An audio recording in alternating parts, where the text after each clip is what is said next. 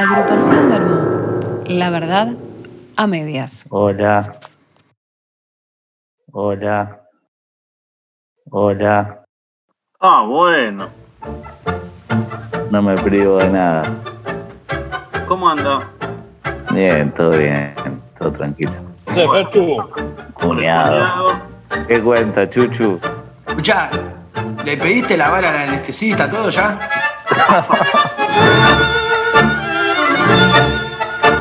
Buenas. Ya sé, Gaby. Lula va. ¿Qué hace ¿Cómo Luisito? anda la barra de, de los equipos chicos? Acá tengo una cama vacía al lado, que venga el Luisito. ¿Qué No, pero Luisito, Luisito se atiende en veterinaria nomás.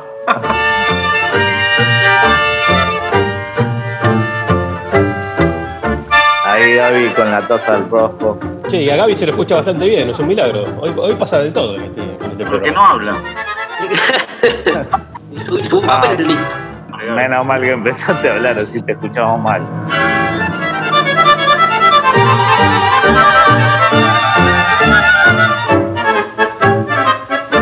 ¿Cómo andan?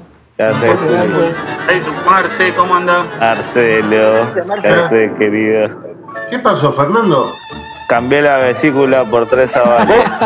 Vos que hiciste la marcha de Bermud en, en, no sé, en un en poco tiempo. ¿Nos sacás para hoy así en un horito una marcha fúnebre? No.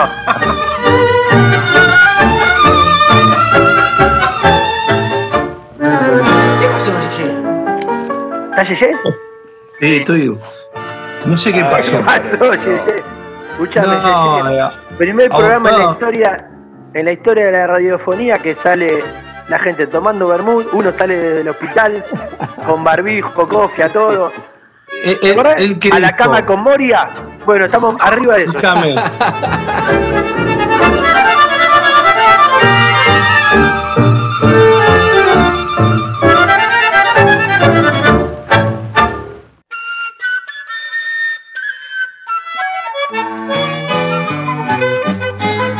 Pero él, él que dijo, dijo de la vesícula, ¿Qué? Sí, se lo, justo, se lo llevaron ¿Vos sabés la la posta? operación. ¿Vos sabés la posta, Yeye? ¿Hay otra cosa? Y mira, él quedó cuarto en la lista de Huracán. ¿No? En el Frente de Unidad. Está cuarto. Para mí se, se- se metió para hacer una refrescada de cara y para ponerse pelo. Porque, Porque va a salir la foto, póster. decís. claro, a- le van a hacer fotos, reportajes. Igual lo que decíamos, Yeye, que no corre riesgo porque si se muere vota igual, viste que en Huracán votan cualquiera, los muertos, los, los socios Ah, de otros ya, clubes. él ya, ya votó él. Ya está. Hoy- Es más, ya dejó el voto puesto.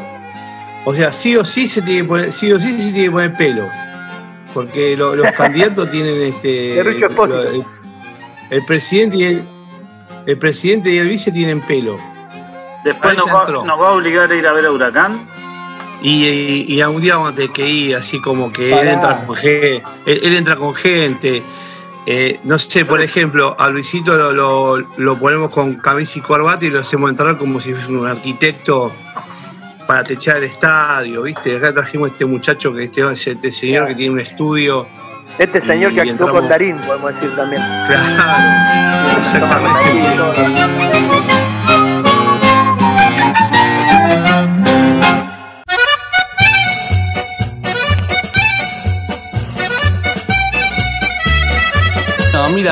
Esto es lo más sencillo que hay. Solamente con un salamín y un pedazo de queso, y a veces ni siquiera hace falta, o diría que no hace falta, nos juntamos a charlar, a reírnos, a contarnos cosas, en fin, a, a encontrarnos, a conocernos y por último querernos. Eso es el vermú, nada más que eso.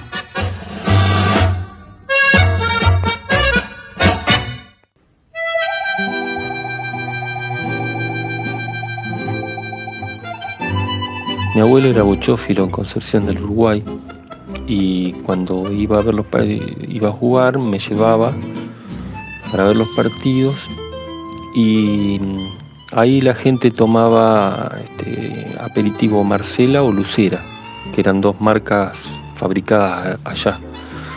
Eh, cuando veíamos en los partidos de bocha se solía tomar solo. Principalmente, supongo yo, que era porque no había una mesita, la gente apoyaba el vasito arriba de la baranda de, de la cancha de bochas. Este, pero hay cuando en la parte de donde estaba el casín o, los que jugaban al casino, a la carambola, ahí sí ya era interno, había mesas, qué sé yo, y, y ahí hay siempre maníes, papas fritas acompañando. Este, eso es lo que recuerdo.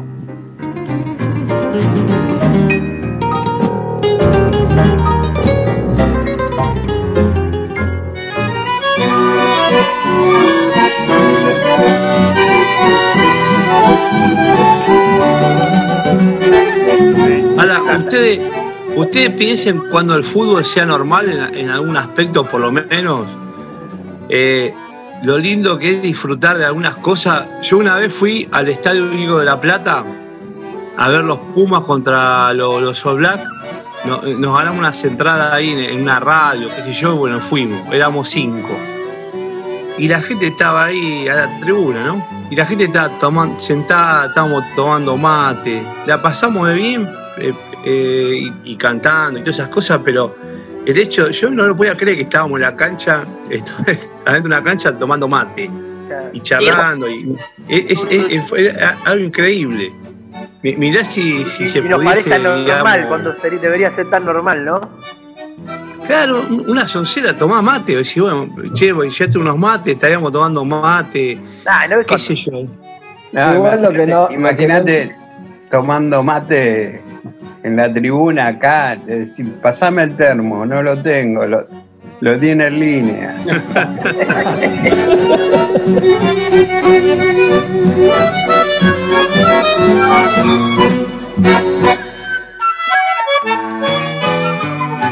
Ah, eh, Gaby, quedó de la otra vez el candombe del olvido para escuchar. ¿Le damos ahora? Vamos con Alfredo Citarrosa, que no ni no, vamos.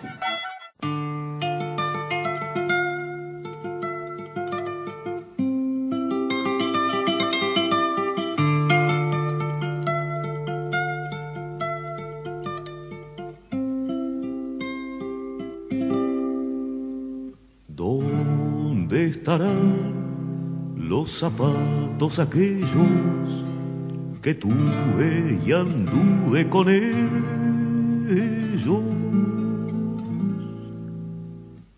¿Dónde estarán mi cuchillo y mi onda, el muchacho que fui, que responda?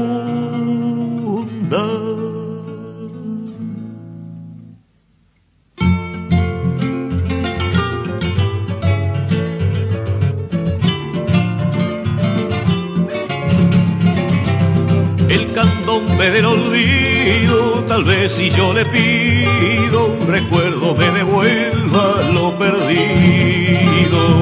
El candombe del olvido, tal vez si yo le pido un recuerdo me devuelva lo perdido.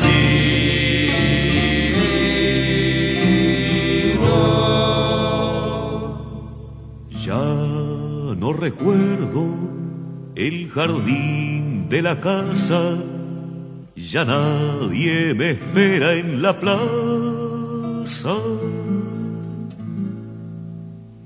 Suaves candombes, silencios y nombre de otros, se cambian los rostros.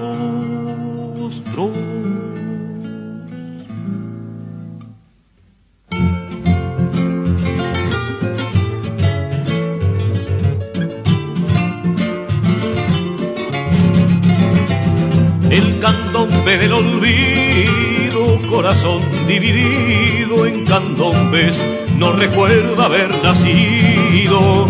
El candombe del olvido, tal vez si yo le pido, recuerdo me devuelva lo perdido.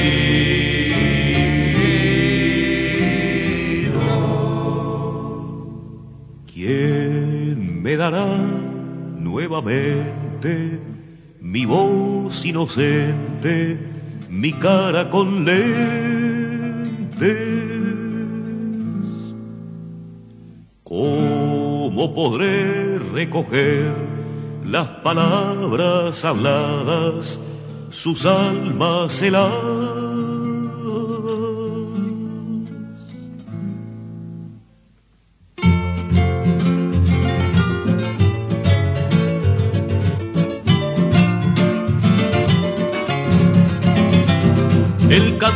Del recuerdo le pone un ritmo lerdo al destino y lo convierte en un camino.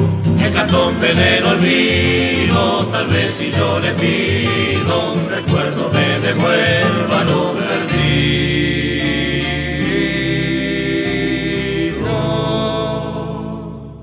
Qué duros tiempos, el ángel ha muerto, los barcos dejaron el puerto.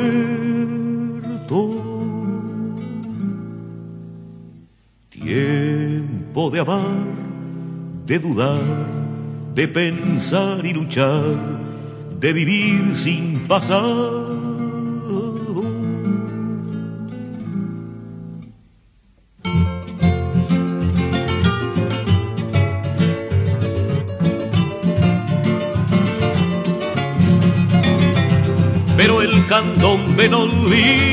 Y renace en cada herida de palo del tambor con alma y vida. El candombe del olvido, tal vez si yo le pido un recuerdo me devuelva lo perdido.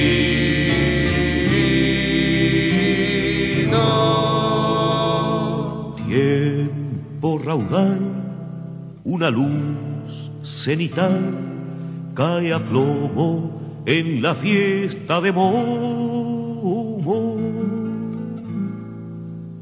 Tiempo torrente que fluye por isla de flores, llegan los tambores.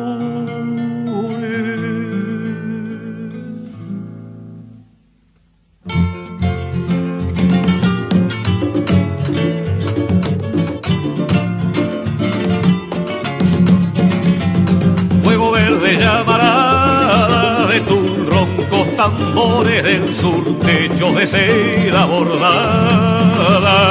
Fuego verde llamarada de tus rojos tambores, del sur techo de seda bordada.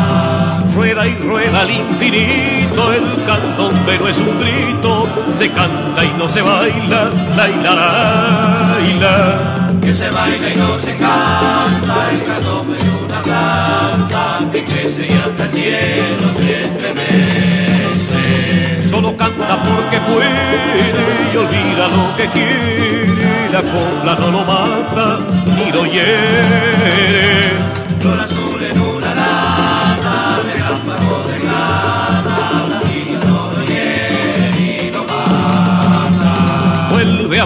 se cansa, la vida no le alcanza, la muerte es una ingenua adivinanza. Fuego verde llamarada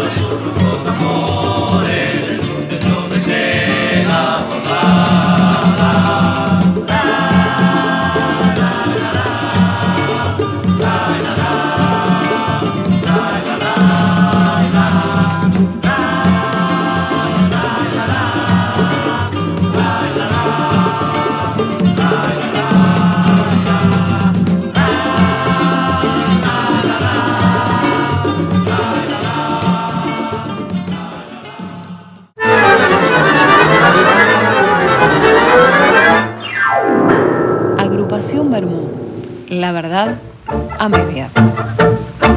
Che, qué buen programa. Yo voy por me estás llamando la chica de Sierra de la Ventana. Muy bueno. A mí me gusta, me gusta la radio así. Aparte como no se ve, te podés imaginar todo. Te imaginas un cuarto así como cuando yo escuchaba a Dolina de, chico, que me imaginaba una, una habitación ahí con un- un micrófono nada más, todo oscuro. Buenísimo. Ahora lo sigo escuchando. Después pasame el coso para poder mandar a agarrar, a mandar mensajes. Lo que pasa es que los viernes a las 5 de la tarde estamos a full con, la, con los Fatai. Se me complica para poder eh, mandar mensajes y participar.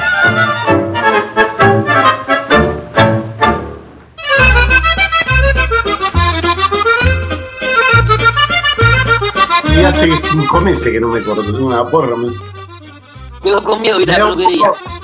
Me da un poco de temor. Yo vivo al lado de una peluquería, que era la que estaba unida a mi casa. Pero el otro día lo veo al peluquero y me dice, vení, vení cortarte. Tanto sin barbijo, ¿no? ¿Cómo voy a ir a una peluquería? No sé, vive en un mundo aparte. Cuidado, se viene el candidato, cuidado. Ojo, ojo, silencio. Cuidado. No, no, no. Que yo te estaba defendiendo porque dijeron que te ibas a poner pechos. Yo, yo dije que no, que, que era de verdad lo de la vesícula. Te aviso por, por- si te llega un comentario después, Lo de, yo para, lo de la- para que vos sepas. le contaste, ¿qué vesícula? Le contaste lo de la avispa, ¿no? No, eso no. Ah, esa es la tercera teoría.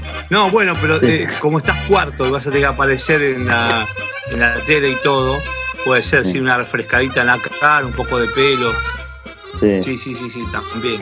También está dentro de las posibilidades. Flúor en los dientes, ¿cómo es? Todo eso, tipo. Si fuese candidato a Vélez, ¿qué sé? Te, te- te- con una foto de Amalfitani, más o menos, como para. Le decís al médico, déjame parecido a este, ¿no? Está fresco allá, ¿no? En, en, en Villaluro, sí, ¿no? Sí, dos, tres grados menos que nosotros. Veo todo medio oscuro. Está oscuro hasta que abrís la puerta de la heladera y ahí se prende la luz.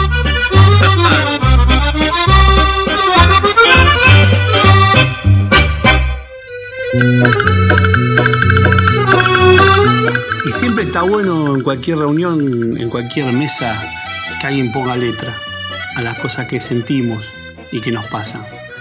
Adelante, querido Gaby.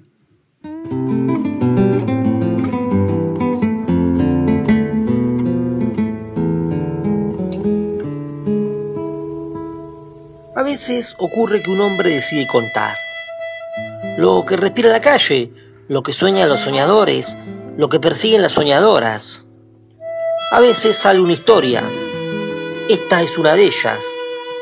Un instante distinto. Yo tocaba el violín como lo hago siempre. En un cruce cualquiera, donde más gente pudiera escucharme. Donde más gente pase, en verdad. Eso de escucharme es otro tema. Uno hace lo que hace más por el goce que le produce hacerlo que por el beneficio económico. Aunque no voy a negar que algunas monedas se juntan. Más que ganancia por un trabajo artístico, es algo así como una retribución pequeña por la voluntad de entregar una parte de uno a los demás. Y en el fondo, eso creo que fue exactamente lo que pasó aquella tarde. Que ya ni recuerdo de qué día era. Estoy seguro que no era fin de semana ni vísperas de uno, era un día laboral, de entre semana, un martes o un miércoles. Un día bien cargado de la rutina y la furia que el mundo tiene cotidianamente, con la gente pasando apurada, con sus bolsas, sus mochilas, sus compras para la cena, sus abrigos bien aferrados, porque hacía frío, de eso me acuerdo. También recuerdo los trenes pasar, de norte a sur y de sur a norte, desde los trabajos y hacia los mismos, desde las obligaciones hacia los placeres, o los escasos descansos prometidos por estos tiempos. Era las seis de la tarde, justo ese espacio donde el sol solo está en algunos edificios altos, lejos de nuestros pies y nuestros pasos, como si parpadeara y solo alumbrara algunas piedras, algunas ventanas cerquitas del cielo. Donde yo tocaba ya no había sol. La luz de los faros y carteles luminosos ya lo habían reemplazado. Y allí estaba yo, una vez más, parado en mitad de la indiferencia al mundo, imponiendo mi instrumento, sacándole melodías para la nada misma, o para mí mismo, para ese ser interior que me invita a seguir haciéndolo tarde tras tarde, junte o no dinero, reciba o no aplausos. Yo tocaba el violín como lo hago siempre. No miraba nada en particular, casi que solo miraba mis manos tocando la molestia de la tarde bulliciosa. Y de pronto llegó él. Primero observándome a unos pasos de distancia, más cerca del corón de la vereda, luego acercándose hasta detenerse a mi lado. Se contuvo de decirme algo, o eso me pareció percibir, y se dejó caer lentamente hasta quedar casi casi sentado en el piso, codo a codo con el estuche de mi Stradivarius.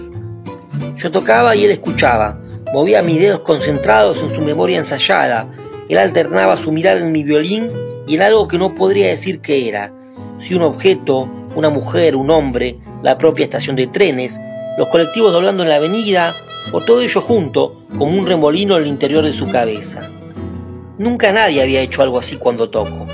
Prestarme tanta atención, embebiéndose tan profundamente con mi desempeño, utilizando la música para construir un instante distinto, porque eso creo que hizo él en esa tarde.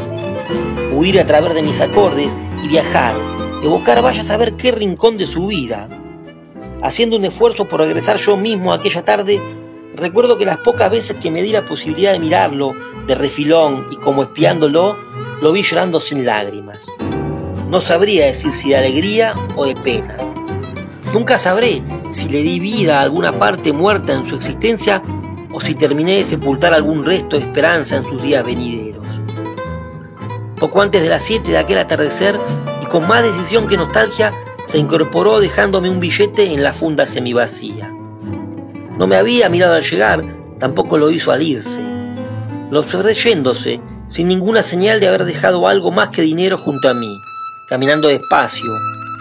Creo juraría que llevándose algo de lo que pude sacarle a mi violín, como si realmente hubiese pagado por algo tangible guardado en el bolsillo, como si realmente yo le hubiese dado, a cambio de su billete de 100 pesos, algo valioso e inestimable. Me gusta pensar que sí. Si así fue, nunca daré otro concierto igual a ese, y jamás tendré otro público como ese. Un instante distinto.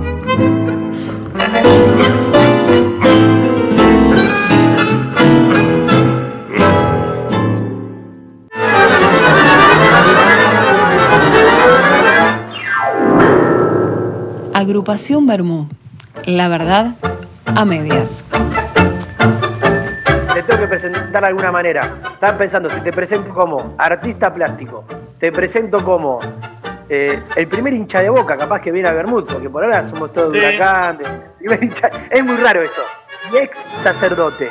Pero lo voy a presentar simplemente como, como Norberto, como si viniese a Bermud un domingo cualquiera. Norberto Marcet. Bienvenido, querido. Ahora sí, ¿me escuchan? ¿Cómo andas?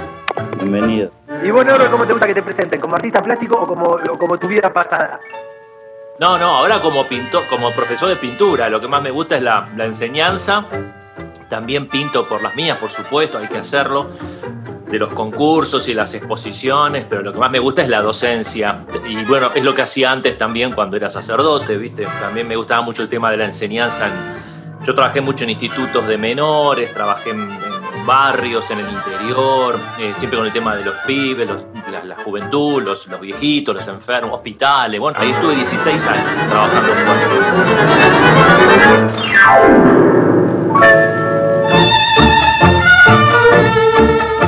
bueno, che, y, y Norberto, ¿y, y haces, haces murales?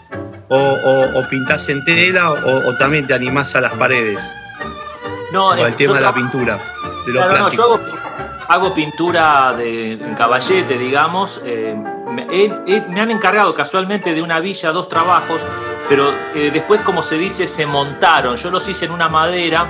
eh, era un chico de Chicago que había fallecido, eh, bueno, circunstancias medias raras, eh, no viene al caso. eh, y entonces yo tuve que hacer el retrato de este chico de, Chi- de la, de la barra de Chicago y, y después, como se dice, lo entronizaron, porque viste, esta gente arma altares en rincones del barrio. Entonces en una Sí, sí. pared se entronizó, se- como en un cajón con un vidrio, el retrato del chico este, y después hice otro que me encantó hacerlo enorme, tenía que hacer la hinchada de Chicago. Era un cuadro enorme. Tuve que hacer, no sé, como 500 personajitos chiquititos, así medio sueltos, ¿no? Y era muy gracioso porque en la foto aparecían los trapos de diferentes barras de Chicago. Y me- los que me encargaron eran no sé cuál, no me acuerdo ahora el nombre. Y decía, bueno, no tenés que poner estas banderas, las tapás y les pones otro nombre. O sea, yo te- no podían aparecer eh, las, dos, la- las dos líneas de la, de la barra. Claro, tenían que aparecer los que me la encargaron, ¿viste? Esos fueron dos trabajos, no, pero generalmente trabajo en tela o en madera. Si te encargaban, si te encargaban de la hinchada de Vélez era fácil, tenías que dibujar tres, tres muñequitos y listo.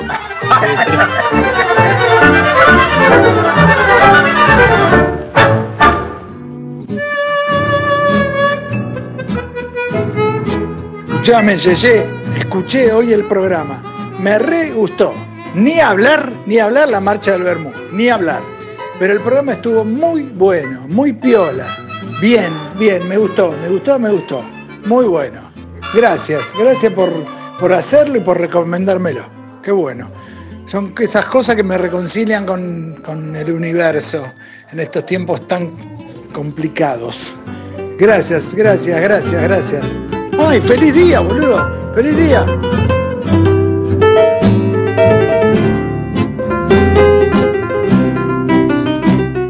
Hay alguien de todos nosotros que pueda acuñar esa frase, tengo tanto para contar, bueno, ese es Luisito, Luis Minari. Adelante, Luisito.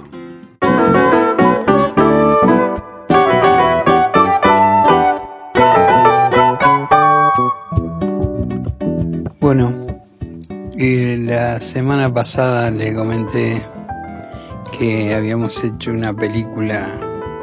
En realidad hicimos tres películas. Bueno, bueno, me refería al destino del Lucón eh, por la participación de Ricardo Darín, que venía de ganar el Oscar.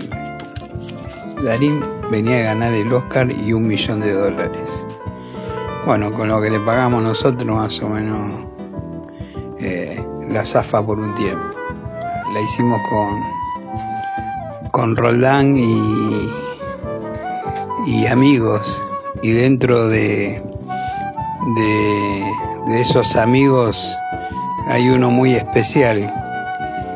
Eh, su nombre es Roger Gavilán. Un día, un día nosotros fi- filmamos a dos de la tarde más o menos. Y una y media me llama Gonzalo, yo estaba por ir para, para Palermo, que era el lugar donde filmamos, y, me llama Gonzalo, me dice, Luis, ¿sabes que hoy tenía que filmar el Teto Medina? ¿Qué tenía que hacer el, de, un, de, de los que vienen a desinfectar el edificio? Bueno, avisó que no venía. Eh, bueno, me dice, ¿qué hacemos? Buscate algún amigo. Y digo, bueno, me fijo. Salgo del video y en la esquina donde está el puente ahora, en Quintino y Carlos Calvo, había un pintor. Estaba pintando la, la pared, estaba pintando la pared del puente. Eh, era Roger. Le digo, Roger, ¿no querés venir a trabajar una película? Bueno, Roger tardó más o menos 15 minutos en responderme porque había quedado petrificado. Hasta que dice, sí, sí, ya guardo todo esto y vamos. Y no preguntó nada y, y ni hablar cuando le dije que trabajaba Darín. Nos fuimos para, para Palermo y eh, le explicamos más o menos lo que tenía que hacer, eh, lejos todo de, de lo que teníamos guionado, ¿no? Eh, bueno, hacer lo que pueda. Bueno, empieza y, y filmamos. Aparte las tomas, la, hacíamos una sola toma de, cada escena. A lo sumo, a lo sumo como mucho, um, una más, pero en realidad todo era a una toma. Y bueno, viene y nos ponemos a hablar y entra, lo lleva al edificio y sale y hace todo, todo lo que tenía que hacer y lo hace y bueno, se filma, todo va, bon.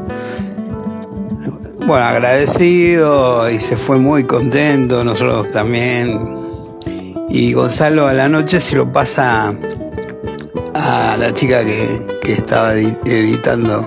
Lo llama y dice, muchacho, eh, eh, eh, este Roger Gavilán, eh, tenemos un problema. No se le entiende nada lo que dice. No, pero nosotros más o menos. Lo que pasa es que Roger, Roger es, es paraguayo, pero eso es paraguayo cerrado y habla guaraní. Entonces habla casi todo en guaraní mezclado con castellano, muy poco de castellano. Y bueno, salía ahí, ¿y qué hacemos? Y que, no sé, lo doblamos. Y no, no se puede doblar porque hay escenas. Eh, bueno, en resumen, en la película la parte que trabaja Roger Gavilán está toda subtitulada. Eh, es más, subtitulamos lo que a nosotros nos parece, nos parecía que iba, porque todavía no sabemos qué quiso decir Roger Gavilán.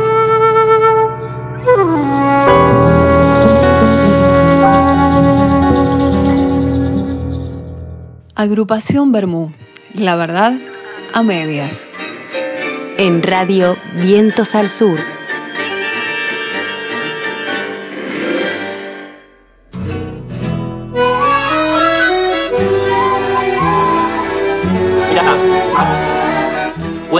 Chiquitita, anécdotas te imaginarás que tengo. Yo recién me ordenaba de cura, recién tendría 26 años, sí, 26 años. Yo estaba confesando en una iglesia una celebración de Navidad donde había muchísima gente y muchos jóvenes que querían confesarse por primera vez con el curita joven. Entonces, bueno, había una cola enorme de jóvenes, estaba muy linda la noche, estábamos charlando, pero yo tenía un calor, no te puedo decir, era Navidad. Y bueno, había un gordo enorme del grupo, un tipo muy bueno llamado Fernando, y se hizo toda la cola y se confesó. Bueno, se fue, todo bien, ningún problema. Y veo que al rato vuelve a hacer la cola. Digo, ¿qué- ¿este gordo qué hizo en 15 ¡Qué pecador! Se fumó, se fumó, no te miento, una hora y media más de cola para volver a confesarse. Él tapaba con su cuerpo toda la puerta del confesionario, se abre la camisa, todo estaba empapado el gordo, y saca una cervecita helada. Y me dice, Norby, para vos. Y yo digo, me emocionó, te juro, me emocionó. Y me chupé la cerveza adentro del confesionario y no me veía nadie, porque el gordo era enorme. Y le di, no sé, 28 absoluciones para el resto de su vida.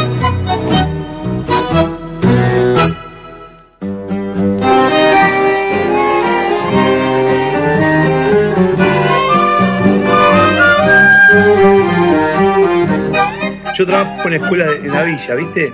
Y por- porque veo el laburo que hacen los curas villeros, ¿viste? Que, están ahí, que viven ahí en la comunidad y nada, y son la verdad que están en todos lados y, este, y arman todo el, todo, todo el tiempo, están, bueno, han armado colegios, clubes, este, todo ahí adentro y hacen un trabajo terrible, ¿viste? Y, y la verdad que en estos últimos años me, me- me he un poco acercado, ¿no? A, a esa cuestión. Me, me- me- me pareció que, que- que esa fe tiene como más carnadura, ¿viste? Como que está más. La iglesia no es este, los cardenales, digamos, la iglesia de, de- de todos los días, hay muchísima gente muy buena que, que trabaja muchísimo y no se de manera muy oculta, ¿viste? Eh, apoyo escolar, eh, bueno, las bolsas de laburo, la, bueno, la laburo que hace eh, los barrios, eh, este, rescatando a los chicos, eh, no, es impresionante. Lo que yo tuve muchos años en pastoral carcelaria, que también es un tema muy conflictivo, yo lo entiendo, pero bueno, había, alguien tenía que estar. este, yo empecé por, por dos años y terminé ocho años trabajando en el agote. Yo trabajaba con pibes que mataron gente. Vos, entonces, pulsionalmente decís, no, hay que matarlos a todos. Pero vos después a ese pibe lo agarrás en privado, en una celda, solo, en Navidad, llorando, el pibe se mandó 38 mil millones de mocos, y yo no sé si le quiero meter un tiro. O sea, cuando lo veo en el noticiero digo, uy, sí, hay que matarlo. Cuando estoy hablando con él en la celda y él comparte la mitad de la papa conmigo, que dice, Beto, quédate a comer, eh, digo, este pibe, ¿cómo puede ser que este pibe mató, robó? Eh, si entendés, Es- la- el alma humana es mucho más complicado. Entonces, a veces quedarme con que hay que matarlos a todos, o decir, oh, pobrecito angelito de Dios, tuvo una vida difícil, no, no es ni una cosa ni la otra. Es esta persona que vivió esto y tenés que hacer el laburo agotador de entenderlo y de acompañar para que sea mejor persona. Meterte en el, en acompañar, no meterte, acompañar el corazón de cada persona en una cama enfermo, eh, con una enfermedad jodida, o con un coronavirus, con un respirador, un tema de conciencia. Eh, acompañarlo es cansador, pero es el para mí es el único camino. Estamos en un momento, no quiero ponerme solemne, ¿viste? pero en donde creo que el laburo es entender el corazón de cada uno y escucharnos. Uno tiene que escuchar y ver qué hay atrás.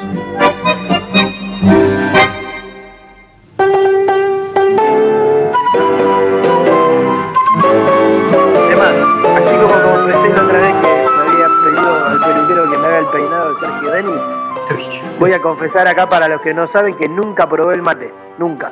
No, pará. Cierto. No. En serio. Es una cruzada. ¿No lo probaste directamente o no te Ya, gusta? ya es una cruzada. Ahora ya no lo ¿Hasta voy a probar.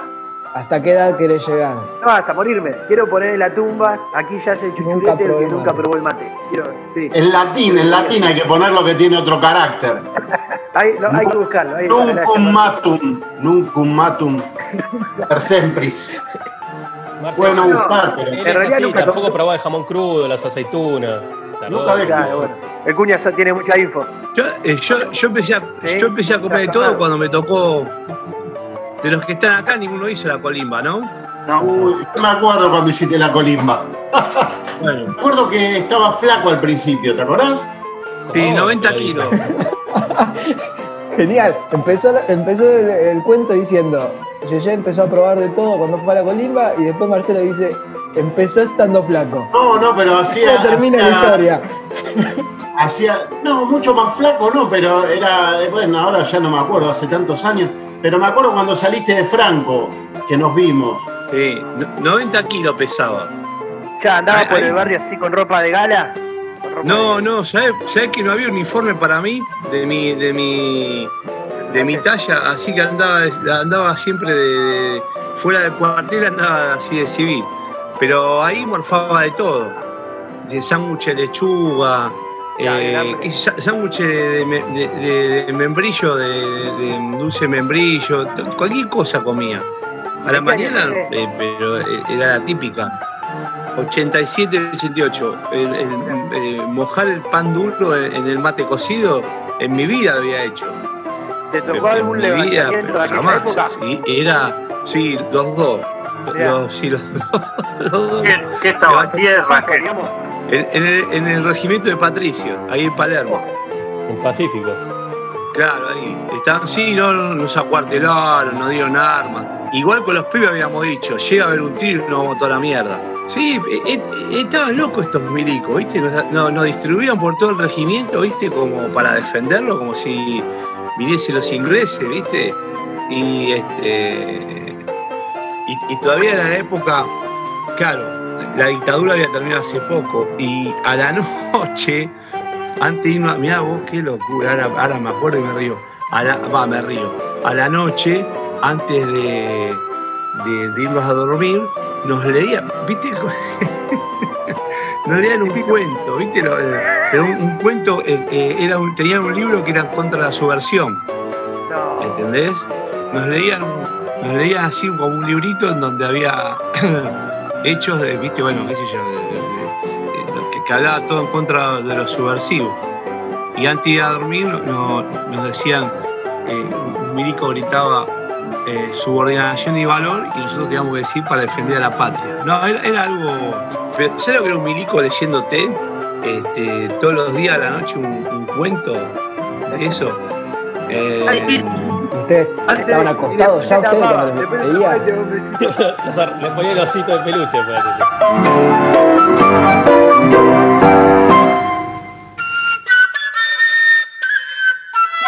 Este, entonces yo siempre dibujé de chico, siempre dibujé cuando estaba bien. Cuando yo estudié medicina, eh, eh, hacía los croquis de, los, de, la, de anatomía, digamos, en la, en la morgue de la facultad.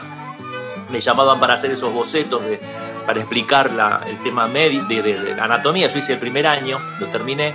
Y entonces ahí siempre dibujé. Dibujaba después con los chicos de catequesis, dibujaba a los presos, les hacía retratos a los presos y a lo- hasta los guardiacárcel, que era el momento que yo lograba que los negros se sentaran con los guardiacárcel y no hubiera ningún rechifle, no hubiera nada, porque todos estaban contentos que yo les hiciera un retrato. Así un retrato rápido en la mesa del, del pabellón. Y empecé, todavía siendo cura, a hacer la escuela, que era la noche, con este maestro. Y después terminé siendo ayudante de él eh, con los años y fue mi primer trabajo. Mi primer trabajo fue ser ayudante de este profesor con el que yo me formé. Y después ya empecé a armar mi propia camada de alumnos y tengo el taller ahora acá en casa. Pero ¿Quién era bueno, el fue profesor?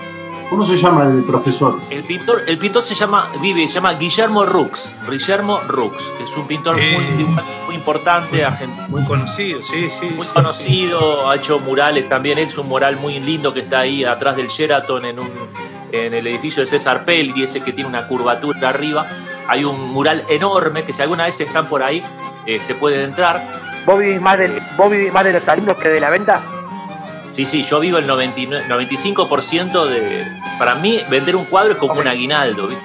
Yo no tengo aguinaldo, entonces este, para mí cuando en el año vendés por ahí dos, tres cuadros en el año, es un puchito que es un extra, pero no es la base. La base es la docencia, los concursos eh, y, y, bueno, eventualmente las ventas es una alegría, por supuesto que sí.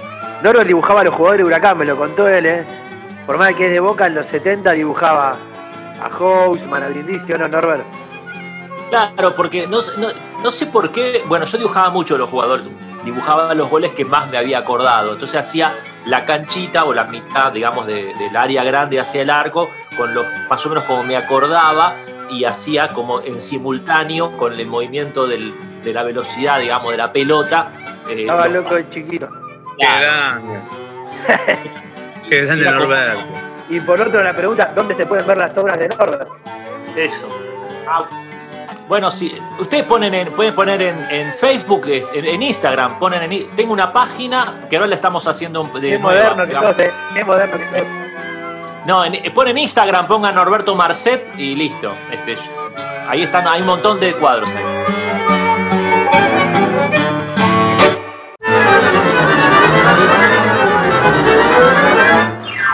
Agrupación Bermú. La verdad, a medias. Bueno, entonces nos, nos despedimos, che. Bueno, quiero, muchachos. quiero agradecerles la invitación, me sentí muy cómodo. Disculpen si en algún momento hablé mucho, pero me sentí muy cómodo. No, muy interesante. Un placer, un placer. Gracias. Muchas Bueno, gra- gracias por la invitación. Por favor. Viernes, por favor. 5 de la tarde, Agrupación Bermú. Chau. Vamos. Muchas Chao, gracias. Marce. Chao. Chao. Un abrazo. bien. Salud. Un abrazo. Salud, la barra. Chao, Marce. Salud, Luis.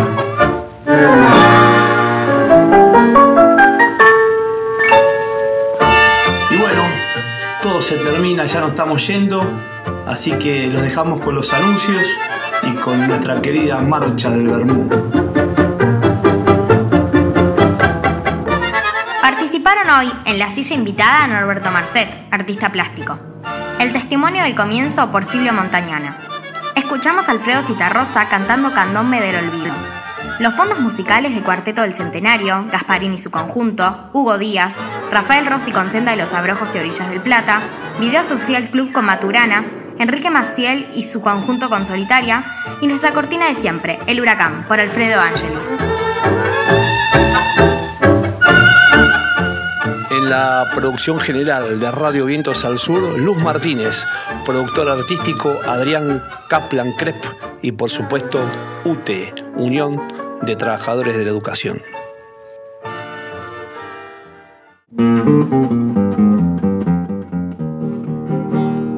Cada domingo nos convoca una picada en el confín del viejo barrio de Patricio. Llevamos queso y un salamín. Dos horas antes del almuerzo, con la razón de un porque sí, nos encontramos para eso, para estar juntos y así decir las inclemencias del invierno y los azotes del calor, las amarguras del bolsillo y las penurias del amor. Las combatimos con fiereza, nos vacunamos en salud y repelemos la tristeza que soy salame, pan y vermú. Y derrotamos la tristeza que soy salame. Viva el vermú.